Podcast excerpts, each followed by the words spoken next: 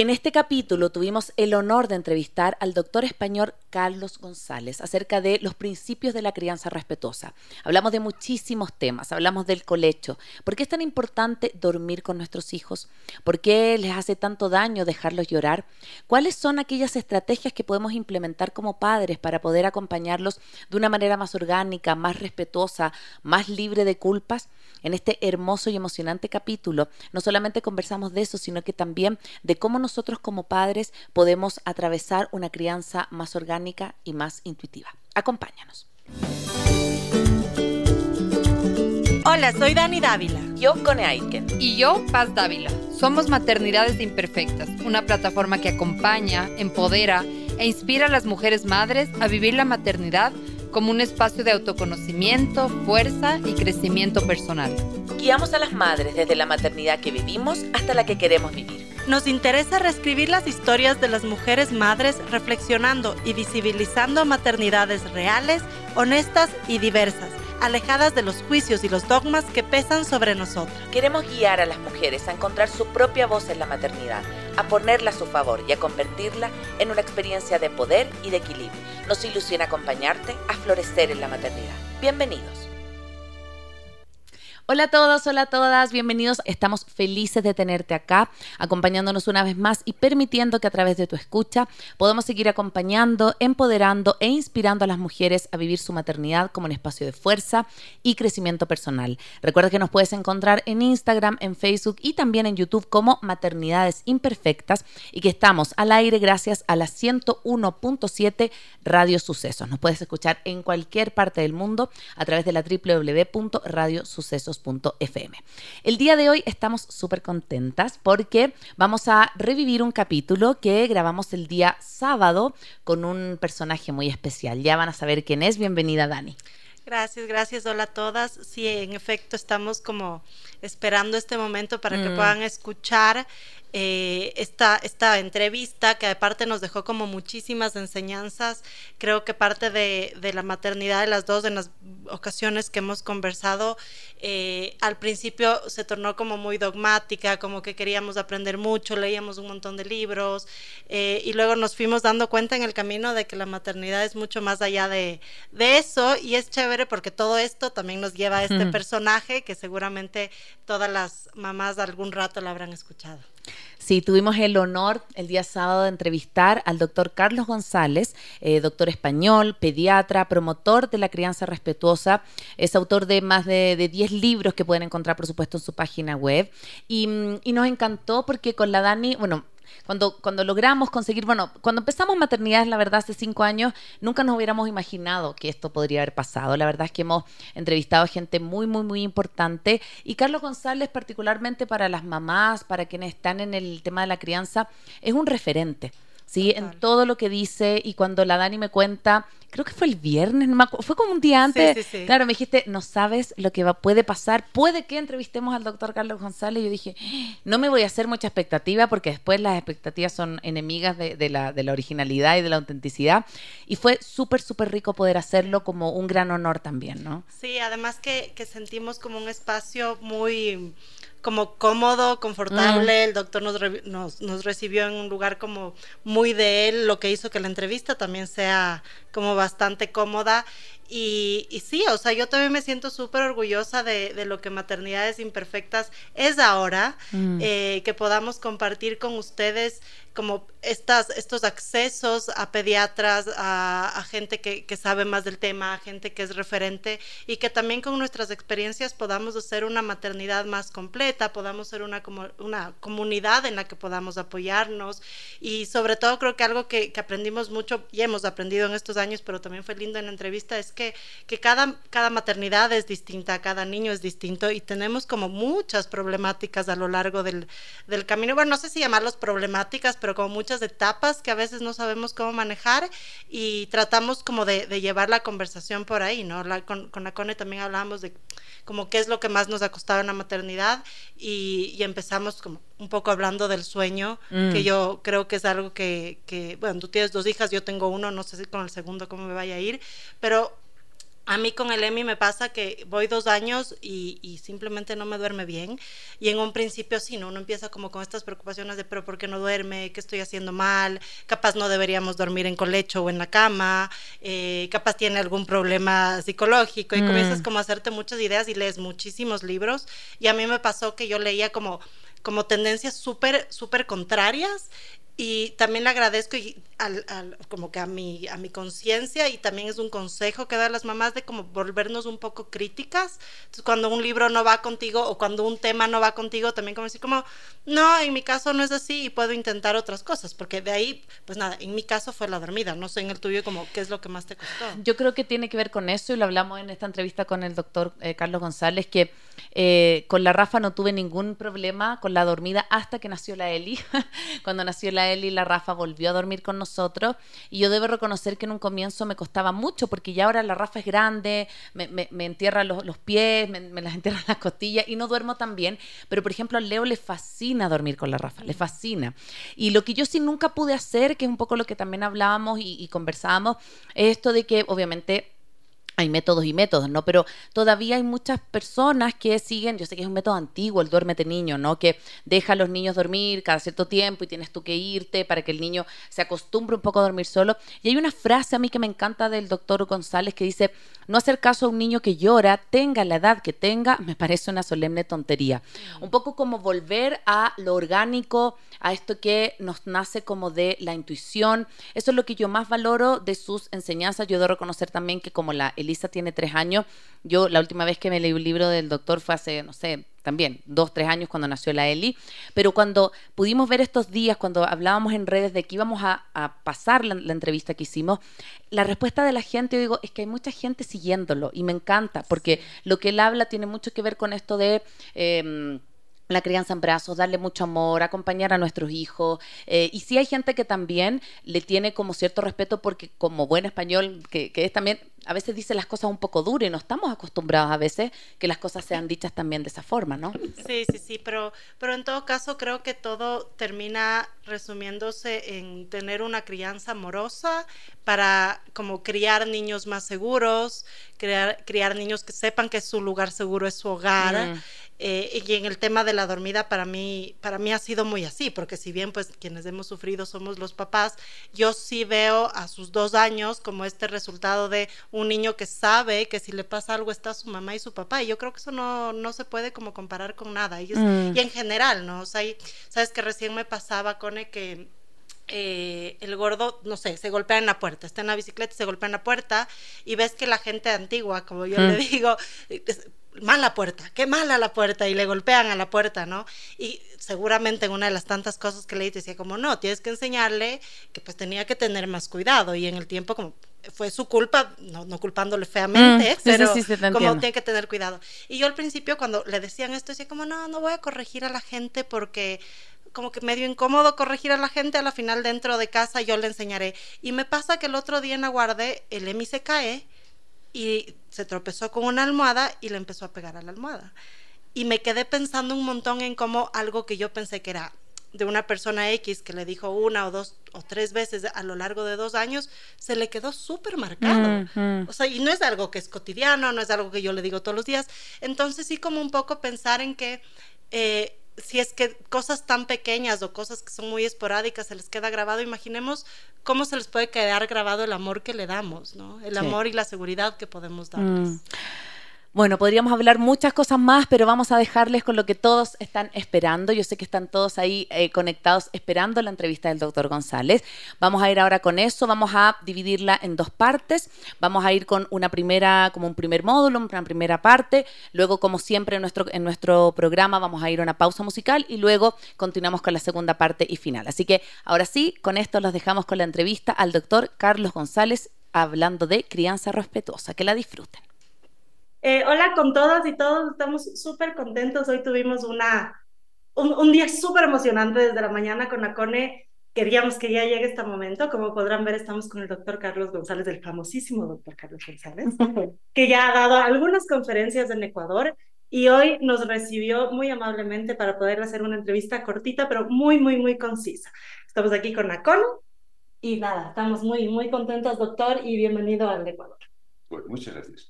Bueno, muchas gracias, doctor, por acompañarnos. La verdad es que justo antes de salir al aire conversábamos de los primeros momentos de maternidad imperfecta y esto nos recordó un poco, ¿no? Cuando era en la sala de lavado, poner los micrófonos, eh, poner todo como la, la, trastienda, ¿no? Así que eh, muy contentos, la verdad, de, de, poder tenerlo. Y bueno, yo sé que muchos de nuestras eh, auditoras lo conocen muchísimo, pero si se puede presentar, ¿qué le gustaría que las personas supieran de usted para, para el Ecuador?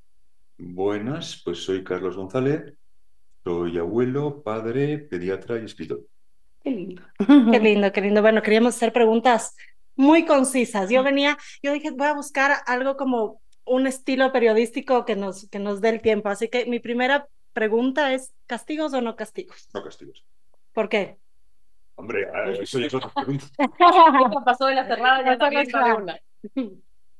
A ver, por una parte, está demostrado que son inútiles, pero eso es lo que menos me preocupa. Es una cuestión de, dignidad. Mm. Es decir, yo no castigo a mis amigos, no castigo a mi esposa, no, no he castigado a mis hermanos y a mis padres, porque voy a mm. castigar a mis hijos.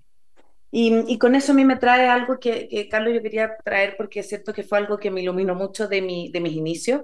Yo creo que, a ver, asistimos a una, a una era en donde tenemos mucha información, muchas teorías, muchas cosas como nos dicen cómo criar y muchos de nuestros como quizás como papás o qué sé yo, primos, criaron con este método del duérmete niño que para mí cuando alguien me lo ofreció y me decían como, no, tienes que entrenar a tu guagua para que... Y yo decía, no puedo, no, yo de, de mi decía, no soy capaz. Y tengo una de seis y una de tres. Y todavía pasan en mi cama. Entonces, eh, quiero que nos hables también de eso, que es algo de lo que yo siento que ha sido como un poco la bandera de lucha también de ustedes, del tema del colecho, de, de sobre todo de dejar que esto sea más orgánico. Cuéntanos un poco desde dónde nace eso también. Mm, bueno, a ver, es que lo normal es que los niños suban con sus padres. Mm, no me imagino que en la cueva de Altamira tuvieran otra cueva más pequeñita al lado para poner al bebé. Eh, los niños duermen con, sus padres, es lo normal, es lo que se ha hecho siempre. Yo recuerdo haber dormido con mis padres. Y, cuando en una conferencia pregunto al auditorio, ¿hay alguien de aquí que nunca haya dormido en la cama de sus padres? Pues en España a veces 4 o 5% levantan la mano. Aquí lo hice la prueba en Ecuador y levantó la mano una persona entre 200. Wow.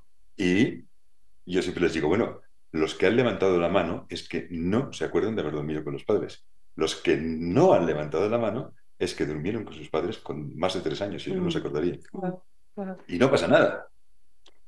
Y eligen, eligen luego irse a su cuarto, eligen luego con más libertad también. si cuando tu hijo de 15 años te pide una moto, tú le dices, te compro la moto, si vienes a dormir un mes seguido con papá y mamá, yo creo que se queda sin moto. Claro, claro, claro. Es que eso conversamos porque tu caso también del José Emiliano se fue solo, digamos. Sí, él tiene, a ver, mi hijo tiene dos años siempre durmió, no, no era el colecho al lado, siempre durmió entre los dos. Y un día me tomó de la mano y me dijo acá, mamá, y se fue a su cuarto y decidió al año y medio irse a dormir. Fue, creo que fue una victoria. Sí, fue, bueno, será una victoria para él porque quería sí, se fue. No, yo lloré. es una victoria unilateral. Es una pérdida.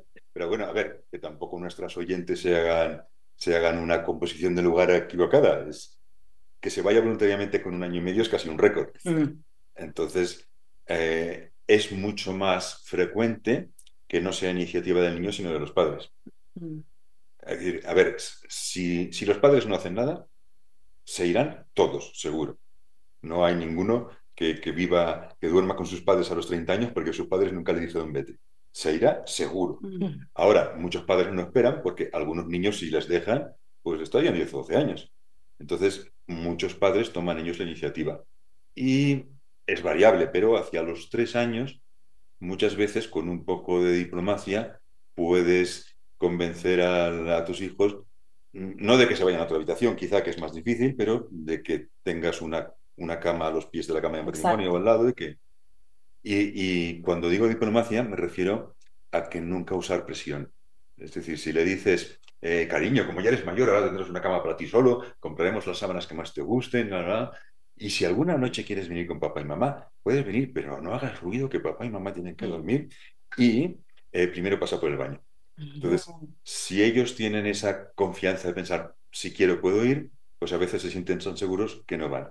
Ahora, si les presionas y nunca más tienes que dormir con papá y mamá, esos de bebés pequeños y tontos, entonces les da tal angustia que seguro que se van a poner a llorar. Sí, eso, también a mí me pasa, como hay una urgencia porque crezcan, o sea, como tiene que ser grande y tiene que ser autónomo y, y como que yo siento, a mí me pasa, ¿no? Que hoy día ya mi guagua, la de seis, es tan grande que me patea, entonces yo ya no duermo bien, pero por ejemplo recién volví de Chile y ahí nos prestan una cama en la casa de mi hermana, entonces no tengo opción de que no durmamos con colecho los cuatro. Entonces, y dormí tan rico. Y cuando volví el lunes, ahora recién acá a Ecuador, volvieron cada una a sus camas y era la despertadera. Mamá, mamá, y me llaman y quieren que duerma con ellas y que me quede. Y yo decía, uy, parece que vamos a tener que volver a, los cuatro, porque efectivamente, o sea, más allá de que esté grande, el tema de como la seguridad que esté tu, tu, tu papá o tu mamá al lado, eh, o sea, de verdad hace que tanto hijo como, como niño duerma bien. Claro, bueno, mm.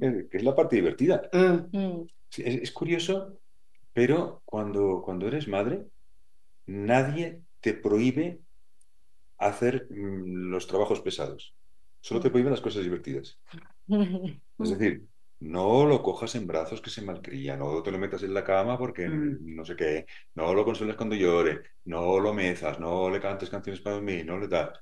Pero nadie te dice, no le laves la ropa o no le limpies el trasero, o, o, no, le, cocines, o es que se va acostumbrada a que le lavas la ropa y se la tendrás que lavar hasta los 25 años. Total. ¿No? Nadie te lo dice. Mm, mm. Entonces, claro, si, si para cuando tienes un hijo puedes cocinar, puedes fregar, puedes lavar, puedes hacer la compra, puedes gastar el dinero en la escuela, en un montón de cosas, pero la parte divertida está prohibida, pues ¿para qué vas a tener un hijo? Doctor, en, el sentido de la crianza respetuosa se habla mucho de la libertad mm. y, de elegir, ¿no? De darles esa libertad de elegir. Eh, libertad con límites, libertad desde qué edad, libertad siempre. ¿Cómo se maneja la libertad? Pues normal, libertad como las personas. Es decir, es que eh, hay una especie de obsesión extraña por eso, por, por los límites de los hijos, por si, mm. si, si, si, pasarán, si se saldrá, si no sé qué. A ver, ¿cómo le pones límites a tu marido? o, cómo te pone tu marido límites a ti? Conversando, o sea, ah. siento que, por ejemplo, perdón que le, que le interrumpa, en ese sentido, por ejemplo, yo noto que cuando mi hija yo me pongo más como impositiva, no... Es cuando menos hace Es cuando menos hace caso. Cuando yo converso y logro que ella entienda, hmm hay un entendimiento mucho mayor. Sí, a ver, es que todos tenemos límites mm. y, todos nos ponemos límites unos a otros. Ahora, a ver, si yo dijera, yo le pongo límites a mi esposa, dirían que soy machista. Mm. Pero la pura verdad es que si yo pensase que mi esposa va a saltar por la ventana, se lo impediría, ¿no? Uy, fíjate, no le dé la libertad. Y la, mujer iba a saltar y, mm. él va y la agarra. ¿Con qué derecho? No, a ver, todos ponemos límites. Entonces, hay unos límites así muy extraordinarios que normalmente no se llegan a hacer porque, porque no hay necesidad y otros límites más cotidianos. Mm. Es decir, que, le puedes decir a tu marido que, que, no tome tanta sal porque le han encontrado la tensión alta, le puedes decir, eh, por favor, vigila cuando acabe la, lavadora, atiende la ropa porque yo tengo que salir, o no sé, le estás dando órdenes, estás diciendo cada cosa, pero es una cosa fácil, es una cosa evidente, es una cosa cotidiana y jamás se te ocurriría pensar pero si no le castigo ahora, luego no me voy a edad. Mm. A ver, ¿no? Si haces las cosas por las buenas y funcionan. Y en cambio con los hijos parece que, es que tengas miedo de que te van a dar el golpe de Estado. Y, yo creo que tenemos mucho miedo, o como no sé si esta generación, pero como de, de que sufran y que si le pongo límites, no sé, algo se va a traumar, como hay una culpa, siento yo, súper constante. Y por eso a nosotros nos encanta este espacio como de, de permitir maternidades, como cada uno hace como lo que mejor puede con las herramientas que tiene. Mm. Pero sí hay una cosa, siento yo, como muy muy fuerte de estos como paradigmas, no solo de la crianza o respetuosa, ¿no? Pero sino que de los dogmas de crianza que hacen que de repente nos alejemos de la natural naturaleza de las cosas, del orgánico. No sé, es que, a ver, perdón, pero las mujeres para sentir culpa sois tremendas. Tenemos como unos, unos, unos buenos doctorados para eso. Es, increíble, es decir, bueno, es que, mm, a ver, yo, bueno, como pediatra, pues escuchas a muchas madres, ¿verdad? Es que es que he llegado a oír a una que decía, ya sé que no debería sentirme culpable, pero es decir, se sentía culpable de, sentirse culpable. Culpable de la culpa. Culpable de la culpa. ya sé que tengo demasiada culpa, pero es que me siento culpable. Por favor, a ver, eh, por supuesto que, que, ningún niño se queda traumado por, por, por ponerle límites. Lo que pasa es que, a ver, la, misma palabra ya me parece absurda. Es decir, yo jamás oí hablar de límites a mis padres. Mm. No se hablaba de ese tema. Es una tontería por ponerle límites. Por eso, lo, lo mismo que no piensas, voy a ponerle límites a mi marido, no tienes por qué ponerle límites a tu hijo. Pero eso no significa ni que a tu marido ni a tu hijo vayan a hacer lo que les dé la gana, ni que tú vayas a, permitir que hagan algo mal sin decir ni pío. Por supuesto mm, que no. Mm. Ahora, simplemente, bueno, es, es la vida cotidiana. Entonces, no puedes dejar que tu hijo coma demasiados caramelos, no puedes dejar que vea la tele demasiado rato, no puedes dejar que pegue a su hermano. Claro que no puedes y no lo haces. ¿Y qué pasa cuando empieza el berrinche? Entonces ahí le, ya le dije, no puedes comer tanto, me pasó hoy, ¿no? Mi hijo con este testigo se comió, no sé si ya probó los suspiros, son unos dulces, re dulces, y se comió, se comió como, ¿qué? 20. Y claro, llega un rato en el que estás en una fiesta, suelo ser como más libre en ese momento, pero te hace el berrinche. Es como, ¿cómo manejo ahí? ¿A qué edad? Tiene dos. Entonces. No, yo sé que es normal, es que ahí está la culpa que yo sé que es culpa. Sé que es normal, pero llega un punto en el que uno dice, a ver, hijo, ya te expliqué, pero vas 15 minutos llorando. Primero, los suspiros los fabrica una persona adulta en una fábrica. Los comercializa otra persona adulta que tiene una empresa. Y en esa fiesta a la que fuiste, una persona adulta los había comprado y los había puesto. Vale. Pues entonces. Mm. Es decir, echamos la culpa a nuestros hijos de, nuestras deficiencias. Mm. Pues pues el próximo cumpleaños te pongo suspiros. Y ya está, son un asunto mm. solucionado. ponles mm, papaya cortada en trozos y que coman todo lo que quieran. Pero, eh, a ver, que es lógico que los niños pequeños tengan berrinches. Mm, uno lo tendrá por los caramelos, otro lo tendrá porque no se quiere bañar, otro lo tendrá porque estaba viendo los dibujos y quiere seguir viéndolos y es muy tarde, otro lo tendrá por otra cosa. ¿Por qué los niños pequeños tienen berrinches? Porque no saben hacerlo mejor. Mm. Cuando sepan hacerlo mejor, dejarán de tener berrinches. Simplemente no son lo suficientemente maduros como para expresarse bien y conseguir las cosas de otra manera. Tú imagina mm, dos niños, digamos, no sé, cuatro o cinco años, que quieren un helado. Uno se tira por el suelo, grita, patalea, escupe, pega patadas. El otro dice, mamá, guapa, por favor, cómprame un heladito, va, venga, que es la mamá más buena del mundo, cómprame un heladito. Llevan, llevan calcio mamá, los hacen con leche. ¿cuál tiene más posibilidades de mm. conseguir un helado? El que negoció bien, el que es un buen negociador. Lo hace bien. Entonces, los niños que tienen berrinches muchas veces se quedan sin helado, a veces les castigan, les gritan, les ridiculizan, hay que vergüenza, me lloras como un bebé, y en algunas familias hasta les pegan un bofetón. Mm. Mm. No tendría un berrinche si supiera hacerlo de otra manera. En cuanto sepa hacerlo de otra manera, dejará de tener berrinches. Y el mismo niño que te montó un berrinche para comerse otro caramelo o, para, o para ver un rato más la tele o para comerse un helado, te va a sacar la PlayStation y la bicicleta a los 12 años sin ningún, sin ningún berrinche, con, con otros métodos mucho más eficaces. Sí, desde ahí me parece que es súper importante como, bueno, primero escuchar la intuición. Yo mm, comparo, por ejemplo, mi primera maternidad con la segunda, yo veo un océano de diferencia también porque creo que yo en la primera era súper como dogmática. Si yo veo mis libros, yo me leía todo y, y, como que seguía todo, claro, era como, quería ser, con, decíamos con La Paz, como mamá Pinterest, ¿no? Así como la mamá de manual que me... Y después decías que esto no, no es viable porque no, no solo que no me dé la energía, es que no me va a dar la vida y tampoco va a ser, siento lo más orgánico que quiero ser yo como mamá. Y hoy me veo en una maternidad, una segunda maternidad, mucho más haciéndome caso, en Chile decimos la guata, como a la intuición, así como a lo que nace. Mm. Entonces, como que yo creo que también eso es un poco que a mí me gusta mucho su mensaje, como de denles amor, acompáñenlos, eh, su libro dice bésame mucho, eh, bésenlos, estén con ellos y ya como que dejemos un poquito la... sí, es que los... A ver, yo no soy abuelo, lo cual, como comprenderán, es un escalón superior. Y yo creo que eso me da ya el derecho a decirles a los que no son más que padres, simples padres, que francamente dan pena.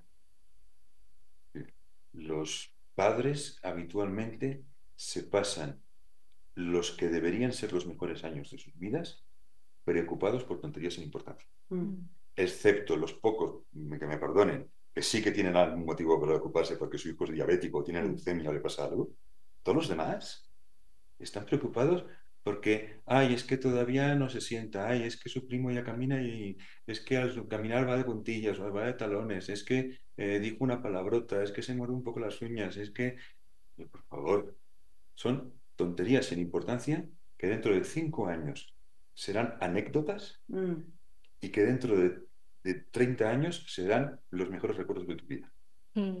Y ahora dándole vueltas a eso como si tuviera importancia alguna, hay que disfrutar estos momentos, van a crecer. Dejarles ser niños. Mm. Creo que es eso y también dejarnos ser mamás a nosotras y mujeres, que es lo que hablamos mucho. Y, papás.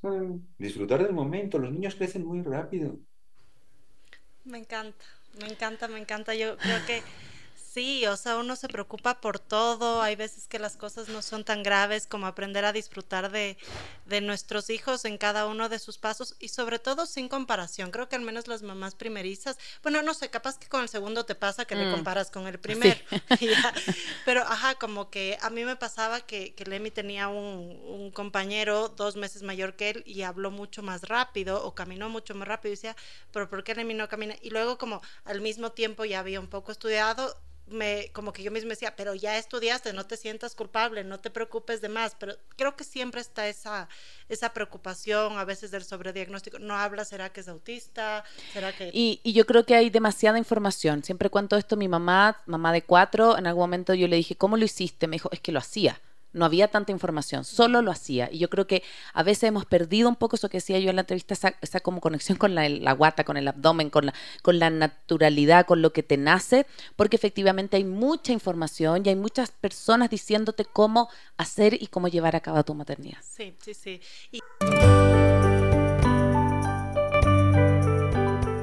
Estamos aquí de vuelta en Maternidades Imperfectas. Recuerda que nos puedes encontrar en Twitter e Instagram como arroba radiosucesos.es. Gracias a la www.radiosucesos.fm por siempre acompañarnos a que lleguemos hacia ustedes con una excelente calidad también de sonido. También recuerda que nos puedes encontrar en Facebook, en Instagram y en YouTube como Maternidades Imperfectas. Y este capítulo va a estar reprisado este miércoles 17 de septiembre a las 12 del mediodía y también en un par de días en formato podcast. Para quienes recién se están incorporando a la audiencia, estamos eh, reprisando, reviviendo más bien, la entrevista que tuvimos el día sábado pasado con el doctor Carlos González, que estuvo de visita acá en Quito y tuvimos el honor de entrevistarlo. Ya estuvimos hablando un poco en el primer eh, bloque acerca del colecho, acerca de los límites, las rabietas y ahora vamos con la segunda parte y final de esta tremenda entrevista. Que la disfruten. ¿La crianza respetuosa es 100% viable? Mm, en la práctica. A ver, ¿quieres decir que si en algún momento es imposible respetar? Mm. a ver, qué pregunta, ¿no? Mm. Es como si dijera, pero, pero no pegar a la esposa es 100% viable. Bueno, porque es, es, curioso, pero en España hace, yo creo que ya 20, 20 y pico años, se prohibió, se modificó el Código Penal para prohibir pegar a los niños. Es decir, antes estaba permitido. Mm. Y recuerdo, bueno, las protestas de algunas personas. Es que, es que parece mentira, es que el gobierno metiéndose en la intimidad de las familias, aquí controlándolo todo y no sé qué, no sé cuántos. Y yo a algunos le decían, sí, claro, es que, es que no hay derecho, es que empiezan por prohibirte pegar al niño y al final no podrás pegar ni a la madre.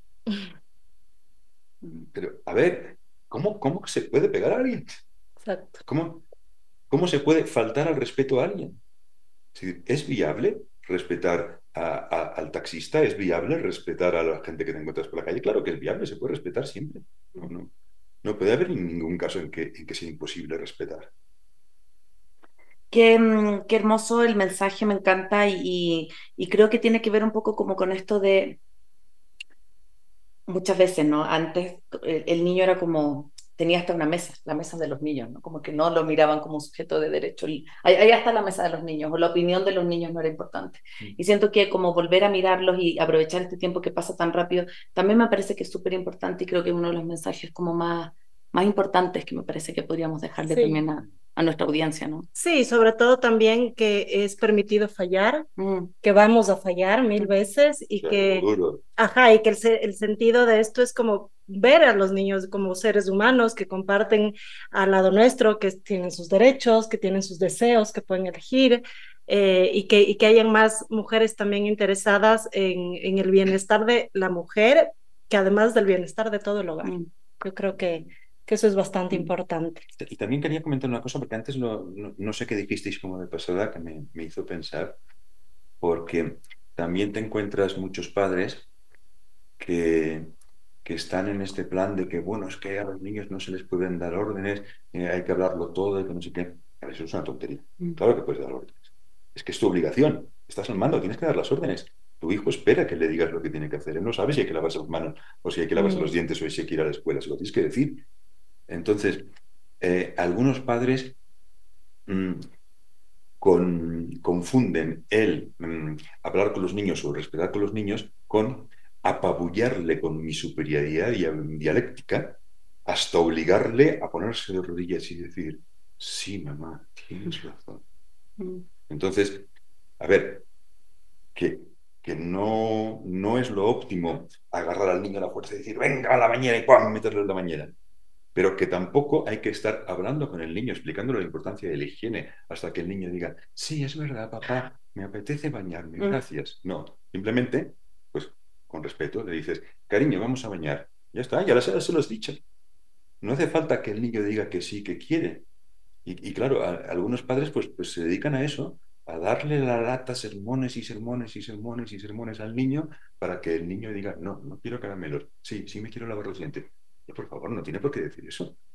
Yo en mi casa tengo los negociables y los innegociables. Ah. Entonces, por ejemplo, hay unos innegociables que son la lavada de cuerpo, la lavada de dientes, la ida a acostar. Yo digo, hay negociables, te puedes escoger la ropa. Puedes escoger, no sé, si hoy día quieres yogur de vainilla o de, yo de frutilla, pero hay innegociables. Entonces mi hija me dice, odio los innegociables. Le digo, pero es que si no, si no, no, no puedo, porque obviamente No, no querría nunca, no sé, lavarse los dientes o no querría nunca apagar la tele. Entonces sí me parece que hay un pequeño límite, ¿no? Como de confundir esto de darle la voz, pero también como decir, bueno, el adulto también soy yo y no tiene que ver con ser como autoritario, sino que poner el límite, porque si no el niño no, no, no, no, no entiende, no sabe todavía, su cerebro no está. Es que, a ver, es que mm. es exactamente lo mismo que hacemos mm. entre adultos. Totalmente. Quiero decir, si tú eh, estás decidida a que este año vas a ir de vacaciones a Chile, tú le dices a tu marido, cariño, este año vamos a vacaciones a Chile. Así tal cual. Mm. Si a ti te da igual ir a un sitio de otro, le dices, eh, cariño, ¿dónde te gustaría que fuéramos de vacaciones este año? Entonces, si de vez en cuando le das a elegir a tu marido, pues está más contento. Pero las cosas que para ti son importantes, pues se lo dices. Oye, quiero ir al teatro este fin de semana. Se lo dices claro. Ahora, lo que no puede ser es, eh, a ver, mm, si a ti te da igual con los niños hoy ir a ver a la abuelita o no ir, pues le dices, ¿quieres ir a ver a la abuelita? Y si hace lo que el niño quiera, si a ti te da igual. Ahora, mm, si tú quieres ir a ver a la abuelita hoy, no puedes decirle, ¿quieres ir a la abuelita? No. Bueno, pues tenemos que ir igual. a ver, no voy a preguntar. Mm, mm. Entonces, el truco es decir, vamos a ir a ver a la abuelita. ¿Quieres ir antes merendar o después? Vamos a ir a, ver a la abuelita. ¿Quieres ponerte la, blusa amarilla o la azul? Claro. Entonces, a él le hace ilusión porque está eligiendo algo, pero tú te guardas para ti lo que realmente te importa. Es simplemente una estrategia para, evitar peleas. Estratégicos, sí, sí, sí, es importante. Mi última pregunta es, ¿qué pasa cuando en la crianza el papá y la mamá tienen dos visiones completamente distintas? Que creo que pasa mucho. No es mi caso, no sé tuyo, Cone, pero yo sí he visto muchas mamás que dicen, yo quiero llevar mi crianza con este método, en este camino, y de pronto mi esposo es muy autoritario. Eh, ¿cómo, ¿Cómo se puede manejar ahí un consenso en el hogar? Bueno, yo creo que lo mismo que con el niño, no hay por qué llegar a un consenso. Lo mismo que no tienes que, darle la lata a tu hijo hasta que te dices sí mamá, tampoco necesitas darle la lata a tu marido hasta que te dices sí cariño. Es normal que dos personas no estén de acuerdo en todo, si no serían la misma persona. En algo estarán en desacuerdo. Entonces, a ver, si uno de los dos lo que quiere es pegarle al niño de latigazos y romperle huesos, pues probablemente acabaremos mal pero habitualmente no estamos hablando de eso. Habitualmente es uno que le dejaría ver la tele media hora más y el otro que quiere irse a la cama, uno que le compra galletas y otro que no le compra galletas porque llevan azúcar. A ver, son, cosas menores. Eh, a ver, a, mí normalmente quien me viene a hablar son las personas que han leído mis libros y les gusta. Que casualmente la mayoría son mamás. Entonces, claro, cuando me viene al papá se lo diría al revés, pero que me viene la mamá. Entonces, yo le, a veces veo conflictos y lo más triste es que a veces ya retrospectivamente me he encontrado mm, parejas rotas por culpa de un conflicto así. A ver, para un niño, el que, el que sus padres se divorcien es mucho peor que no que el que sus padres no estén de acuerdo en cuántas horas puede ver la tele, o el que, o el que uno no le grite y el otro no le grite, o el que uno le castigue y el otro no le castiga. Porque eso, a ver, que una cosa es castigarlo al latigado y otra cosa es castigarlo a decir, pues, pues ahora no puedes ver la tele. A ver, si tu marido se empeña en decir eso, pues no te lo diga, ¿qué vamos a hacer? Entonces, yo lo que les digo es, a ver, tú no estás de acuerdo con tu marido. Tú me dices que vienes a verme a mí porque, porque estás decidida a tu hijo criarlo con, con cariño y respeto. Mm. ¿Me estás diciendo que cuando tu hijo sea adolescente le vas a criar con cariño y respeto? Porque tu hijo de adolescente te va a llevar la contraria mucho más que tu marido. Mm. Entonces, si de verdad crees que tú vas a ser tolerante y respetuosa con un hijo adolescente, empieza a practicar con tu marido. Mm. Porque si no eres capaz ni siquiera de tolerar la pequeña de, eh, desacuerdo con una persona adulta y más o menos razonable, ¿cómo esperas llevarte con un adolescente? Mm. Tenemos que empezar a practicar.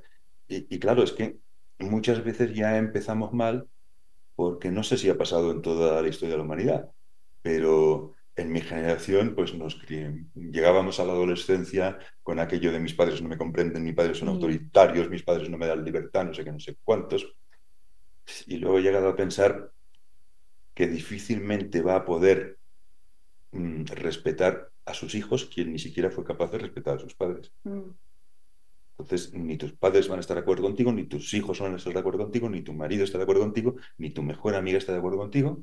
Y ese es el mundo. Mm. Entonces, bueno, pues en unas cosas se cede, en otras no se cede tanto, y vamos viviendo. Muchas gracias, doctor. Yo creo que ha sido una entrevista lindísima. Muy inspiradora. Eh, inspiradora y concisa, creo que es lo que muchas necesitamos y muchos papás también, que ya es hora de incluirlos totalmente antes antes que de, que de que llegues también empezamos a hablar de esto y, y, sí, sí, hace falta incluirlos también dentro, dentro de la maternidad en general. Bueno, es que el papá es el que se va a quedar cuando tus hijos se vayan. Hay que mimarlos. Mm. Los hijos se van todos. Los papás a veces se quedan para toda la vida. Sí, sí, sí. Gracias, doctor Carlos González. Un pequeño, quizás saludo o mensaje para nuestra audiencia acá en Ecuador antes de cerrar este podcast. Pues hola, que hola, que, que muy bien que, no se olviden de, de demostrarles a sus hijos lo mucho que les quieren. Y que es más importante, estar con sus hijos, que leer libros e incluso que escuchar podcasts. Me encanta, me, encanta. me encanta, Muchas gracias. Gracias, doctor. Nos vemos en un próximo episodio. chao. chao. Estamos de vuelta acá Maternidades Imperfectas, en este vivo que tuvimos el honor de entrevistar a Carlos González. Recuerda que nos puedes seguir a través de www.radiosucesos.fm y también cuando esté este programa en formato podcast, es súper importante que ustedes que quizás recién llegaron a Maternidades Imperfectas, lo puedan compartir, le puedan poner cinco estrellitas, lo compartan en historias, porque así nuestro podcast crece y también nuestra posibilidad de llegar a ustedes con nuestro mensaje es más y más. Así que, querida Dani, ¿con qué te quedas de la entrevista de el tremendo Carlos González? O sea, con qué de muchas cosas, pero escoge alguna cosa con la que te quedas. no escuchar podcast. Hoy sí nos lanzó una ahí. sí, no, pero me quedo, me quedo con eso, en, en, ser mamás un poco más, más auténticas, más libres, que pues sí, hay ciertos límites que uno no puede como, como sobrepasar, ¿no? El tema del mm. respeto, pero dejemos de exigirnos tanto, dejemos de exigirnos tanto y, aprendamos a ver en nuestro hijo ese, ese aprendizaje, esa oportunidad de, vivir felices y tranquilos. Yo me quedo, perdón, con dos cosas. Lo primero que me quedo es con esto que yo creo que nunca pude hacer. Eh, que como, en el tema como de algunos entrenamientos de sueño, como que algunas técnicas que eran como esto de dejar a tu hijo dormir un ratito, o sea, llorar un ratito y que te sienta que estás en la otra pieza, como que yo creo que cuando los niños son muy chicos, Dani, eh, y, no solo cuando son muy chicos, yo creo que hasta ahora, eh, necesitan sentir que hay un adulto que está para ellos. O sea, como, ¿cuál es el mensaje? ¿Qué nos pasa de, de como, em, de esta cosa que para mí es súper como eh, antiorgánica, no sé cómo llamarlo, respetando por supuesto todas las miradas y todas las personas que quizás lo hacen de esta manera y a lo mejor les ha funcionado, porque también conversaba con una amiga el otro día y me decía, pucha, pero ¿qué pasa cuando yo no puedo hacer colecho porque tengo que estar al otro día a las 8 en mi mm. oficina? Y, y de verdad necesito entrenar, entre comillas, para que yo pueda tener también una vida laboral que necesito salir a trabajar. Obviamente cada realidad de cada mamá es diferente, pero si tú tienes la posibilidad de hacer de este proceso algo amoroso, algo acompañado, me parece que esas huellas quedan en los corazones de nuestros hijos. Sí, sí, sí. Eh, para siempre.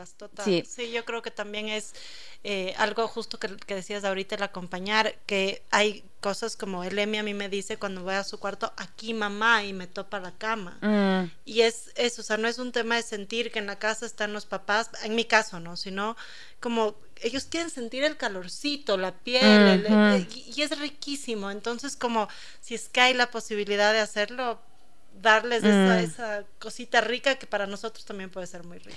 Sí, y me quedo también con esto de eh, la culpa de poder acompañarlos más, de abrazarlos más. De verdad, la vida se acaba súper rápido, se pasa súper rápido. Yo le contaba a la Dani que em, tengo, no sé si una suerte de duelo, pero mi hija se va en bus desde la semana pasada y se olvidaron. O sea, el bus es lo máximo en el mundo y me encanta porque yo tengo más tiempo para mí, es un espacio como una hora súper rica para mi espacio, para mis temas personales, pero igual era como, yo disfrutaba mucho ir a dejarlas al colegio, ¿no? Mm. Y tienen tres y seis, o sea, me, me imagino la adolescencia. Es como esta sensación de que de verdad la vida se pasa súper rápido y para quienes nos están escuchando, no perder la oportunidad de abrazarlos, de besarlos, de apapacharlos. Creo que es lo que a mí más me queda también del mensaje del doctor Carlos González, como de aprovechen, el momento es ahora, eh, no, quizás no lean tanto libro, no, no se guíen por tanto manual, hagan lo que ustedes sientan que tienen que hacer con sus hijos. Sí, totalmente. Mm. Yo creo que eso también nos, nos ayuda a dejar de tener una, vía, una vida con guiones y con horarios y, y súper manejada porque hay veces que el descontrol también nos llena bastante. Sí, así que bueno, nada, muchas gracias por acompañarnos en este nuevo episodio de Maternidades Imperfectas. Recuerden que este capítulo se va a reprisar este domingo 17 de septiembre a las 12 del mediodía por si lo quieren volver a escuchar en vivo y también va a estar en formato podcast en un par de días más. Nos vemos pronto en un próximo episodio. chao. chao. Soy Cone Aiken. Soy Dani Dávila. Y yo, Paz Dávila. Gracias por regalarte este tiempo de autocuidado y crecimiento. Si quieres escuchar más capítulos y contenidos sobre maternidad y crianza, no olvides de encontrar nuestro podcast en iTunes y Spotify. Y a través de Radio Sucesos todos los domingos a las 12 del mediodía. Te esperamos.